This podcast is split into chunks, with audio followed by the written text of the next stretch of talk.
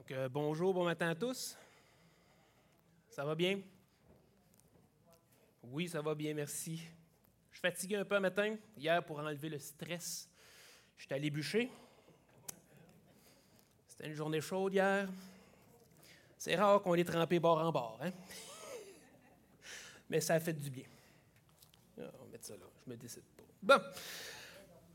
Ah oui, ça, absolument. Euh, donc, ce matin, ça me fait plaisir encore une fois de me retrouver devant vous pour euh, partager euh, la parole de Dieu. vous savez, au travers de mes lectures, il y a un texte qui m'a interpellé dernièrement, puis surtout par le sujet qui touche. c'est un sujet, j'ai réfléchi sur le sujet, puis c'est encore des réflexions qui n'ont pas encore fini d'aboutir. C'est grand quand on considère la part que ça peut prendre en nous. Et c'est une réflexion qui, qui m'affecte encore et que je médite encore. C'est un sujet plutôt constant. Donc, euh, le sujet, ben, je crois que vous le voyez derrière, ce sont les philosophies vaines et trompeuses. Faites-vous-en pas. Ce matin, on ne fera pas l'étude des courants philosophiques de notre monde. Je ne me donne pas la prétention de tout comprendre ce qui se passe dans le monde ou comment que les gens vont ou s'en vont. Mais euh, en parler de façon, c'est juste de donner de l'importance. On n'en parlera pas. Mais je veux plutôt stimuler en vous ce matin une réflexion. Une réflexion euh, pour chacun d'entre nous. Puis la question qu'on doit se poser, c'est est-ce qu'on est la proie à des philosophies ou des vaines tromperies qui seraient profondément installées en nous? Vous savez, juste à titre d'exemple, ça fait au-dessus d'une trentaine d'années qu'on entend dans les publicités, surtout de L'Oréal Paris, qui a un, comme, comme slogan Parce que je le vaux bien. Et, dernièrement, dans les derniers mois, dernière année, je ne sais pas, je n'écoute pas vraiment les pubs, mais celle-là, je l'ai entendue dernièrement. Il y en a un nouveau credo qui est sorti. Je me choisis. Est-ce que ces credos ou ces slogans sont entrés? Est-ce qu'ils sont incrustés en nous? Jusque où est-ce qu'on se permet des choses parce qu'on le vaut bien ou parce qu'on se choisit? Qu'est-ce qu'on a laissé rentrer dans nos vies par la pression sociale? Vous savez, dans son livre, dans le livre de Jonas, on retrouve ce verset que Jonas dit Ceux qui regardent aux vanités mensongères abandonnent la grâce qui est en eux. donc, qui est-ce qui dicte les règles de notre conduite? Par quelle sagesse est-ce qu'on bâtit notre conduite? Paul écrit dans sa lettre aux Corinthiens, qui est le passage de ce matin, Prenez garde que personne ne fasse de vous sa proie par la philosophie et par une vaine tromperie, s'appuyant sur la tradition des hommes, sur les principes élémentaires du monde et non sur Christ. Puis afin de bien comprendre de quoi Paul veut parler exactement, c'est-à-dire à quoi est-ce qu'il fait référence pour les Colossiens? Parce que là, il écrit, là, on parle de 2000 ans en arrière, il écrit à eux autres dans la société, puis il leur dit, faites-vous pas avoir. On n'aura pas le choix ce matin de prendre un temps pour faire le tour de ce qui se passait à Colosse et qui étaient les Colossiens et qu'est-ce qui les entourait pour saisir le message réel que Paul écrit. On doit d'abord comprendre pourquoi il donne cet avertissement-là. Prenez garde que personne ne fasse de vous sa proie par la philosophie et par une vaine tromperie, s'appuyant sur la tradition des hommes, sur les principes élémentaires du monde et non sur Christ. Donc, si je fais juste un petit topo rapide, ville-époque, on parle à Colosse, qui est une petite ville dans une région romaine de la Phrygie. Euh, une province, c'est une province romaine qui est, dans la, qui est située en Asie. En Asie. Euh, et dans une partie aujourd'hui de ce qui s'appelle la Turquie. Les villes avoisinantes, c'est Laodicée puis Hiéropolis. Euh, l'époque, la lettre aux Colossiens aurait été écrite aux alentours de l'an 60, donc on parle 27 ans après la résurrection du Seigneur. Euh, Paul écrit à une église qui n'a pas fondé.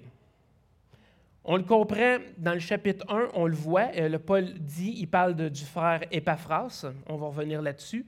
Mais il dit aussi dans le verset 2, on peut le voir, Je veux en effet que vous sachiez combien est grand le combat que je soutiens pour vous et pour tous ceux qui sont à Laodicée et pour tous ceux qui n'ont pas vu mon visage. Donc, s'ils l'ont jamais vu, c'est parce que ce n'est pas lui qui était le fondateur. Et d'ailleurs, euh, tout porte à croire que ce serait Épaphras, comme que je l'ai mentionné tantôt, qui serait le fondateur. Épaphras est un habitant de Colosse. Et euh, il aurait reconnu Christ comme étant son sauveur et Seigneur euh, dans, à Éphèse pendant les trois ans de ministère que Paul a passé là-bas. Donc, la ville a comme population, évidemment, on parle de la Grèce ici, il y a des Grecs, c'est une province romaine, il y a des Romains, euh, il y a des Juifs. Fait que c'est pas vraiment dur de dire que dans la ville, il y a des païens, il y a des Juifs, puis il y a des croyants. Euh, les païens, eux autres, ont tout un héritage culturel, tout un éventail de divinités grecques ou de divinités romaines, toutes leurs histoires, leurs pratiques et puis le rituel. Et à travers tout ça, il y a eu des croyants. Donc, à Colosse, comme sûrement dans beaucoup d'autres villes gréco-romaines, le mélange de population semble être un cocktail plutôt explosif pour l'intégrité du message de l'Évangile et la sauvegarde de l'Église. Puis c'est d'ailleurs la raison pour laquelle Paul écrit à cette Église. Il leur écrit de manière préventive et non de manière corrective, afin qu'ils soient tous fortifiés dans leur foi et que personne ne vous trompe par des discours séduisants. C'est ce qu'il dit au verset 4 du chapitre 2. Paul veut les prévenir de l'égarement que les croyants pourraient être victimes par l'influence de la ville, du peuple, parmi lesquels ils vivent. Puis c'est d'ailleurs une préoccupation qui exprime très bien aussi dans une autre lettre qu'il a envoyée aux Galates. Il leur dit, c'est pour la liberté que Christ nous a affranchis. Demeurez donc fermes et ne vous laissez pas mettre de nouveau sous le joug de la servitude. Christ a payé cher notre liberté. Il ne faut pas se laisser influencer par autre chose que lui et par la parole.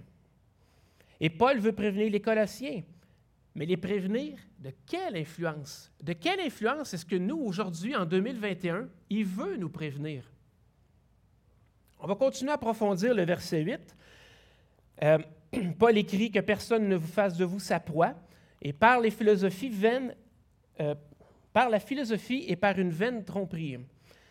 Ici, je vais faire juste une petite parenthèse. Euh, le mot philosophie, ici dans le texte, désigne pas la matière scolaire qu'on est obligé de subir quand on est au collège, mais ça définit plutôt l'amour de la sagesse. Le mot philosophie est constitué de deux mots, c'est-à-dire philo, qui est philéo, amour, et sophie, sophia, sagesse. Donc, la philosophie, c'est l'amour de la sagesse. Et puis, ce n'est pas la sagesse d'en haut. La sagesse de Dieu. Non, non, non, non. C'est la sagesse des hommes. Celle des hommes, seulement celle-là. Les philosophies qui nous. Euh, la philosophie, ça nous amène à nous poser une question. Évidemment, la philosophie, c'est un, un terme qui désigne des philosophes. Donc, c'est qui les philosophes? Aujourd'hui, ce n'est pas compliqué. C'est une personne qui enseigne la philosophie ou qui réfléchit euh, sur le sens de la vie et de l'existence. Il réfléchit à ces grandes questions que la parole nous donne déjà toutes les réponses. Mais rejetant Dieu, l'homme s'interroge. Qui suis-je? Une création de Dieu? Pourquoi suis-je? Pour rendre gloire à Dieu? Où vais-je? Ben, ça dépend de ce que tu as fait du don gratuit de Dieu. on a déjà toutes les réponses à ces choses-là.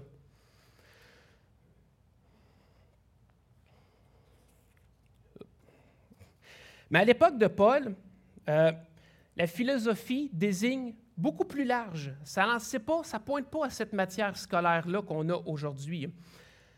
La philosophie, euh, on donne n'a pas le même sens du mot philosophie, c'est beaucoup plus large. Et un historien qui se nomme Adolf Schlatter fait remarquer que tout ce qui se rapportait aux théories sur Dieu, le monde et le sens de la vie étaient appelés philosophie à cette époque-là.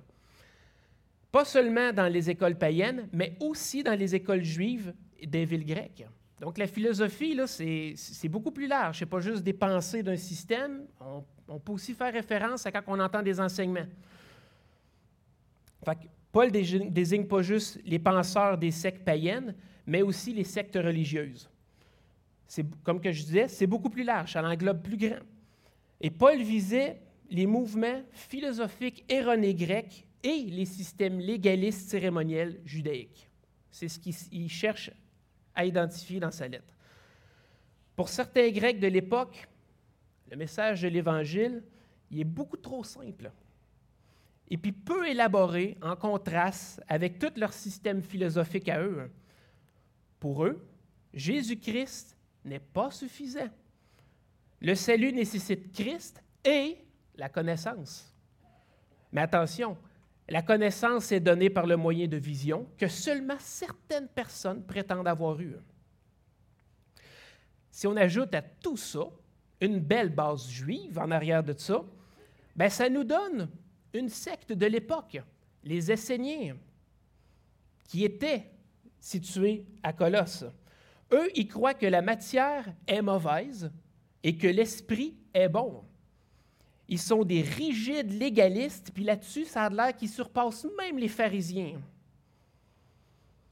La croyance essénienne va selon laquelle il y aurait une forme transcendante de connaissance au-delà de la doctrine chrétienne qu'une élite d'initiés parvenue à un niveau était seule à posséder. Pour eux, Jésus est pas Dieu, et puis il n'est pas non plus la source de la vérité. Pour nous autres, aujourd'hui, ces théories-là ou ce mouvement essénien-là, ça ne fait pas tant l'actualité. Il y a des branches à travers toutes sortes de mouvements qu'on a dans notre monde, mais ce n'est pas vraiment un sujet qu'on parle. Ça a été la base du gnostisme du deuxième siècle, mais le, le gnosticisme du deuxième siècle, mais le gnosticisme aurait disparu au quatrième siècle. Mais croyez-moi, pour un Colossien, né à Colosse, qui vit à Colosse, toute sa vie durant, lui, il a entendu toutes ces, histoires-là ou ces théories-là. Pour lui, ce que les Esséniens disent, c'est du solide. Ça fait du sens. c'est d'ailleurs pour combattre ce système de pensée précisément-là qu'au verset 9, Paul va nous donner cette grande déclaration qui dit Car en lui, Jésus, habite corporellement toute la plénitude de la divinité. Pour les Esséniens, Jésus étant homme, donc fait de matière, et la matière est mauvaise, il ne peut pas être Dieu. Parce que Dieu, lui, il est esprit. Et l'esprit, c'est bon. On ne peut pas mettre l'esprit dans la matière. Il y a une corruption selon eux autres. Ça ne fonctionne pas. Mais Paul, dans son verset ici, il affirme qu'en Jésus, qui est matière, habite corporellement toute la plénitude de la divinité, esprit. Donc le verset 9 est une déclaration extrêmement puissante sur la divinité de Jésus et non pas d'une forme d'émanation transcendante comme que eux autres ils l'enseignaient. Ça, c'est une des philosophies que Paul veut combattre dans la lettre, mais il y en a d'autres philosophies que Paul qualifie de philosophies vaines et trompeuses, et c'est la tradition des hommes. Parmi les philosophes, parmi les philosophes, euh, excusez, Parmi les philosophies que Paul combat, on retrouve euh, pas seulement les penseurs de l'époque, mais aussi les sectes. Et Joseph, un historien juif du premier siècle, a dit il y a trois, sectes philosophiques parmi les juifs. Les disciples de la première sont les pharisiens, et la deuxième, les sadducéens, et la troisième, qui prétend être une discipline plus sévère, les esséniens. On a déjà parlé des esséniens, je vous ai fait pas mal le topo de qu'est-ce que les autres pensaient. Fait qu'on va regarder pour les deux autres groupes. Les Sadducéens, eux, ils étaient reconnus pour leur rejet du surnaturel. Ils ne croyaient pas à la résurrection des morts et puis ils ne croyaient pas non plus aux anges. Rien de surnaturel. Dans toute l'Écriture, ils ne reconnaissaient uniquement que cinq livres et c'était le Pentateuque. Euh, pour la plupart, c'était des riches membres des tribus des sacrificateurs. Puis les Sadducéens, malgré leur nombre plus restreint, étaient en contrôle du temple au temps d'Hérode. C'est un détail que je trouvais quand même assez intéressant parce que ça, ça m'a montré un nouveau jour sur les échanges entre Jésus et les Juifs du temple. Tu sais, comment est-ce que ce, cet aveugle-né peut voir aujourd'hui? Pas de miracle, on ne croit pas à ça, les miracles. Mais on voit que Dieu avait bien mis toutes les pièces pour qu'on puisse arriver au résultat final, c'est-à-dire le sacrifice de Jésus sur la croix. L'autre groupe, euh, c'est les pharisiens. On les connaît quand même bien. Je pense qu'il n'y a presque pas un livre du Nouveau Testament qui n'en parle pas, qui ne les mentionne pas quelque part. Donc, euh, les, les, pharisiens, eux autres, étaient évidemment en opposition à Jésus tout au long de son ministère. Ils n'étaient pas nombreux, ils étaient environ juste 6 000 personnes. Il formait une secte juive légaliste réputée pour son attachement, euh, son attachement rigide aux détails de la loi cérémonielle. Leur nom, pharisien, signifie séparé. Ce que Jésus leur proche le plus, c'est leur usage de la tradition humaine pour annuler l'Écriture. Et par-dessus tout, leur hypocrisie absolument flagrante. Donc, la présence de ces différents groupes de Juifs à Colosse était une menace pour l'unité de l'Église. Paul qualifie de philosophie vaine et trompeuse les enseignements de ces différents groupes. Je sais que dans la plupart des Bibles, on peut lire dans le texte par la philosophie et par une vaine tromperie, mais dans son analyse du texte, le commentateur J.B. Lightfoot, oups, j'avais pas la bonne. Il était déjà là. Donc, J.B. Lightfoot a écrit L'absence de prépositions et d'articles dans la deuxième partie de la phrase montre que vaine tromperie décrit et qualifie philosophie. Donc, ce que Paul veut nous faire comprendre, c'est que les traditions, elles sont mauvaises. Parce qu'ils font juste répéter ce qui se faisait avant. Donc, si on était dans l'erreur, on répète la même erreur. Et Dieu n'a pas donné aux hommes des traditions à suivre, mais plutôt dix commandements. Pourquoi respecter de façon dix commandements quand on peut diluer tout ça dans 2000 articles de loi? Les commandements étant impossibles à accomplir, ben, au lieu de reconnaître leur impuissance humaine et de se tourner vers Dieu, ils ont préféré faire des lois qui étaient en mesure d'accomplir. Et puis c'est ainsi, euh, et puis ainsi pouvoir être en mesure de péter les bretelles solides quand ils réussissaient à accomplir la tradition humaine. Tu sais, je suis capable de le faire. Donc, comme je le disais plus tôt, leur hypocrisie, c'était aussi ce que Jésus leur reprochait le plus. On peut voir dans Matthieu 15 et dans Marc 7, euh, Jésus qui s'adresse justement aux pharisiens. Et les pharisiens et les scribes lui demandèrent Pourquoi tes disciples ne suivent-ils pas la tradition des anciens, mais prennent-ils leur repas avec des mains impures Jésus leur répondit Hypocrite Ésaïe a bien prophétisé sur vous, ainsi qu'il est écrit Ce peuple m'honore des lèvres, mais son cœur est éloigné de moi. C'est en vain qu'il m'honore, en donnant des préceptes qui sont des commandements d'hommes. Vous abandonnez les commandements de Dieu et vous observez la tradition humaine. La tradition des hommes, excusez. Donc, dans presque toutes ces lettres, Paul combat le légalisme, les traditions des hommes.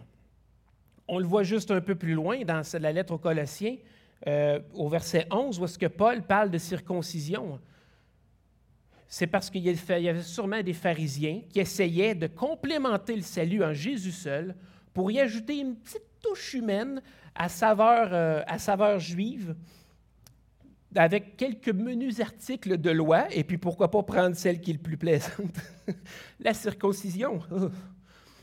Donc Paul leur dit que la circoncision, elle est faite.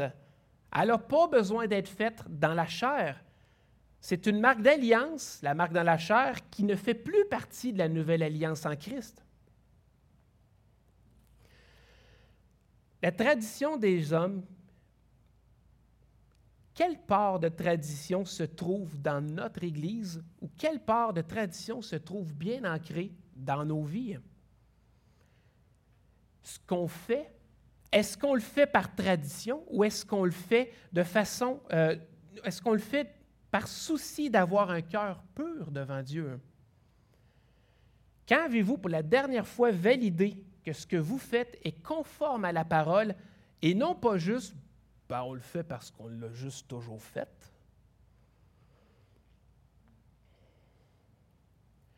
Un autre point que Paul qualifie de philosophie vaine et trompeuse, ce sont les principes élémentaires du monde beaucoup moins évident ici à identifier qu'est-ce que Paul voulait donner. Mais l'idée générale, ou est-ce que Paul voulait sûrement exposer, c'était euh, les différents systèmes erronés qui se trouvaient dans les différentes sectes ou écoles de pensée à Colosse. John MacArthur a justement écrit là-dessus et disait Accepter leur enseignement, c'est descendre, régresser par rapport à l'enseignement avancé de l'Écriture vers les enseignements simplistes d'une religion immature fondée non pas sur une pensée et une sagesse avancée, mais sur des pensées puériles et sottes. Abandonner la vérité biblique pour une philosophie vide, c'est comme retourner à la maternelle après avoir fait un baccalauréat, euh, après avoir fait un doctorat, excusez, c'est encore pire. Donc, l'expression les principes élémentaires du monde dans, ce passage, dans le passage ici peut aussi signifier les esprits élémentaires du monde ou les idées élémentaires du monde. Bref, ce n'est pas possible d'être plus précis sur ce que Paul voulait dire par ces choses-là, mais une chose est sûre, le pouvoir d'égarement et l'influence sur les croyants de Colosse étaient bien présents. Et Paul veut qu'ils soient vigilants à ce qu'ils entendent et acceptent la vérité. Et la vérité, c'est ce qu'ils ont entendu par Épaphras. Donc, comme le laisse comprendre Paul vers la fin du verset 8, on peut voir qu'on doit s'appuyer sur Christ seulement et rien d'autre. D'ailleurs, Paul nous dit au verset 10, Vous avez tout pleinement en lui qui est le chef de toute domination et de toute autorité.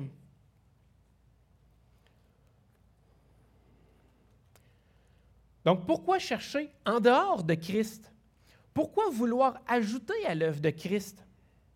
En lui habite corporellement toute la plénitude de la divinité. Ce qui, ce qui ne vient pas de la prédication de la croix, c'est vide, c'est nul, c'est puéril. L'annonce de l'Évangile est trop simpliste pour, pour les non-croyants. Et ça, on le constate parce que Paul, c'est pas juste dans la ville de Colosse que Paul nous fait remarquer ce fait-là. Il l'a écrit aux Corinthiens. Vous vous souvenez, on l'a vu, ça. Il a écrit Car la prédication de la croix est une folie pour ceux qui périssent, mais pour nous qui sommes sauvés, elle est une puissance de Dieu. Aussi est-il écrit Je détruirai la sagesse des sages et je rendrai nulle l'intelligence des intelligents. Où est le sage? Où est le scribe? Où est le raisonneur de ce siècle? Dieu n'a-t-il pas convaincu de folie la sagesse des hommes? Car puisque le monde, avec sa sagesse, n'a point connu Dieu, il a plu à Dieu dans sa sagesse de sauver les croyants par la folie de la prédication. L'Évangile, elle est simple. Très simple comme message. Et, mais il nous provient du seul vrai Dieu et sa parole qu'il nous a donnée est d'une complexité absolument merveilleuse. Et par complexe, je ne veux pas dire compliqué, mais je veux dire complète, profonde. Rien à voir avec les déités grecques puis les déités romaines. De toute façon, ce n'est pas surprenant. Eux autres, c'est des inventions des hommes. Donc, j'espère avoir dressé, parce que c'était juste la toile de fond, ça. j'espère avoir dressé pour vous autres la toile de fond, hein, comme il faut. Puis si je résume très rapidement ce qu'on vient de voir, euh, Paul écrit aux croyants de Colosse, ils ont autour d'eux une société inculte qui enseigne toutes sortes de philosophies. Les penseurs grecs, les pharisiens, les sadducéens, les esséniens, les romains, tout pour faire dévier la vérité de l'Évangile on essaie d'ajouter des œuvres humaines, des œuvres humaines qui nous donnent la gloire à nous, ou on essaie de mélanger des histoires, des sottises qui rendent le message peut-être des fois un petit peu plus spectaculaire, mais dans le fond, c'est juste un gros mensonge proche de la vérité. Il ne faut pas que les gens s'éloignent trop. Un mensonge bien placé, c'est dur à trouver. Hein. Mais comment appliquer ça aujourd'hui, la mise en garde que Paul a pour nous dans nos vies? Bien, je vous pose une question ce matin. Quel type de croyant êtes-vous? Depuis que vous. Non, quel type de croyant êtes-vous? Êtes-vous pharisien? Depuis que vous avez eu la grâce de recevoir Christ dans votre vie, qu'est-ce que vous avez fait de votre temps? Qu'est-ce que vous avez fait des instructions que vous avez entendues depuis cette rencontre absolument bénie avec votre Créateur? Avez-vous bien écouté la parole de votre Dieu par sa parole? Avez-vous grandi dans votre foi, vous appuyant uniquement sur lui et non sur vous-même? Ou est-ce que vous vous êtes dressé une liste de choses à faire et à ne pas faire? Aujourd'hui, tout ce que vous savez de votre relation avec Dieu, c'est que ça c'est bien, mm, mm, ça, ça, ça c'est mal. Puis c'est tout. Vous mesurez votre croissance selon votre obéissance à votre liste. Et puis quand vous entendez qu'un frère ou une sœur a péché, vous dites, ben voyons donc, je ne jamais ça, moi. C'est le numéro 16 sur ma liste. Je pas ça. Suivez-vous simplement les principes moraux de la chrétienté pour bien paraître devant les autres? Ou est-ce que vous avez un cœur qui aime d'amour votre Seigneur? Chaque jour, vous avez le souci de lui plaire et de faire ce qui est droit devant ses yeux. Vous vous souciez de ce qu'il pense de vous dans chacune de vos actions, dans chacune de vos pensées? Quel genre de chrétien est-ce qu'on est? Est-ce qu'on est des Sadducéens? Vous prenez la parole, mais seulement certains bouts, ceux qui vous plaisent. Les autres passages ou les autres vérités, ben, c'est juste pas pour vous autres, ça. Ils ne vous concernent pas. Vous vous omettez simplement de les mettre en pratique dans votre vie particulièrement la partie où est-ce que Jésus nous demande de travailler pour lui. Vous acceptez le don gratuit de Dieu, mais vous rejetez les instructions de Jésus. Vous agissez pour votre mieux et pour plaire en toute chose et non pour plaire en toute chose à celui qui a payé de sa vie pour vous sauver. Vous ne vous appliquez pas à la prière parce que vous ne savez même pas de toute façon si c'est efficace. Vous ne vous attendez pas à trop de miracles parce que c'est surnaturel. Êtes-vous des Sadducéens? Quel type de croyant êtes-vous? Êtes-vous un Essénien? La parole de Dieu, c'est bien, Jésus est bon, ses enseignements sont justes, mais il y a d'autres vérités ailleurs. Vous, vous instruisez de toutes sortes de choses, les temps anciens, les formes de vie surnaturelles, les anges, les démons, l'aura, le qui, le chakra, les esprits. Êtes-vous un Essénien?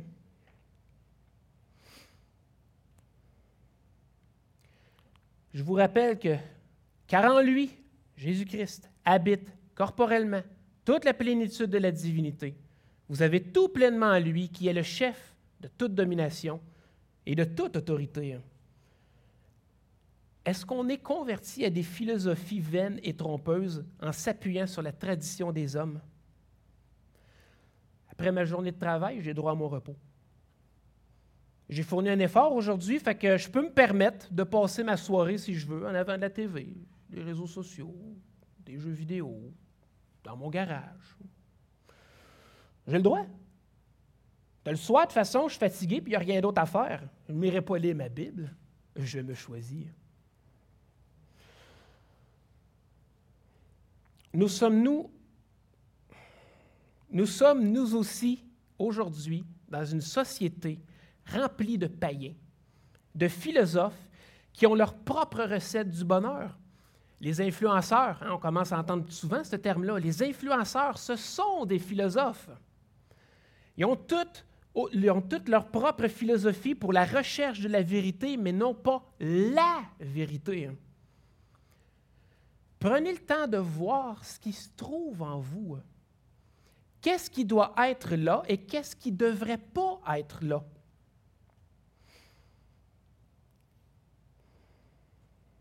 Paul écrit au verset 6 et 7, Ainsi donc, comme vous avez reçu le Seigneur Jésus-Christ, marchez en lui, étant enraciné et fondé en lui et affermi par la foi, d'après les instructions qui vous ont été données et abonder en action de grâce. Paul nous dit de se rappeler ce que nous avons reçu dès le commencement de notre foi. Lorsque vous l'avez connu, vous l'avez pleinement embrassé. Vous avez reçu la vérité et l'Esprit est venu affermir cette vérité en vous. Vous l'avez reçu entièrement, complètement. L'homme, lui, veut ajouter de son propre fond de ses idées à lui, à ce que Dieu nous révèle. Il veut un développement en dehors de ce que l'Écriture nous présente.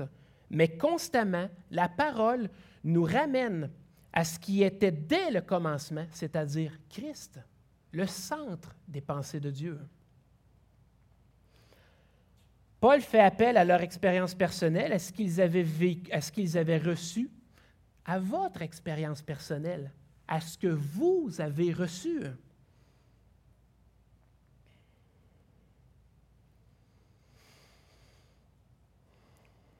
Et puis, c'était pas, quand vous avez, ce que vous avez reçu, ce n'était pas un système de doctrine.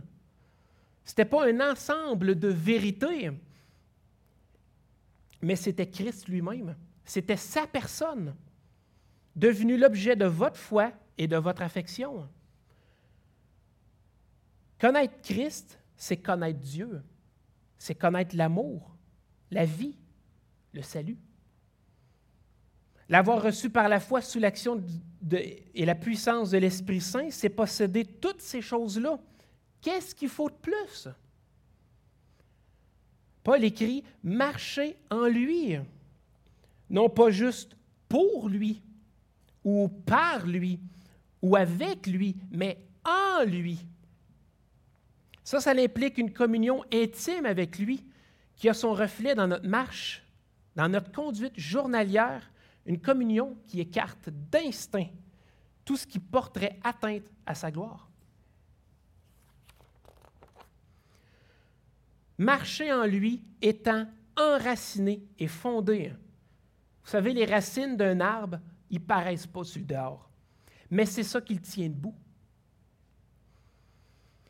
Plus que les racines s'enfoncent dans la terre, plus l'arbre est ferme et peut résister aux efforts des tempêtes. Par les racines aussi, l'arbre prend toute la nourriture qu'il a besoin pour grandir et se développer. Et c'est la même chose pour le croyant en Christ. C'est de Christ, c'est de la connaissance toujours plus profonde, plus réelle et plus intime de sa personne et de son amour que le chrétien tire sa force et puise sa vie. C'est ainsi qu'on peut croître et, et, se développer et résister dans les assauts de l'adversaire du monde et de ses philosophies.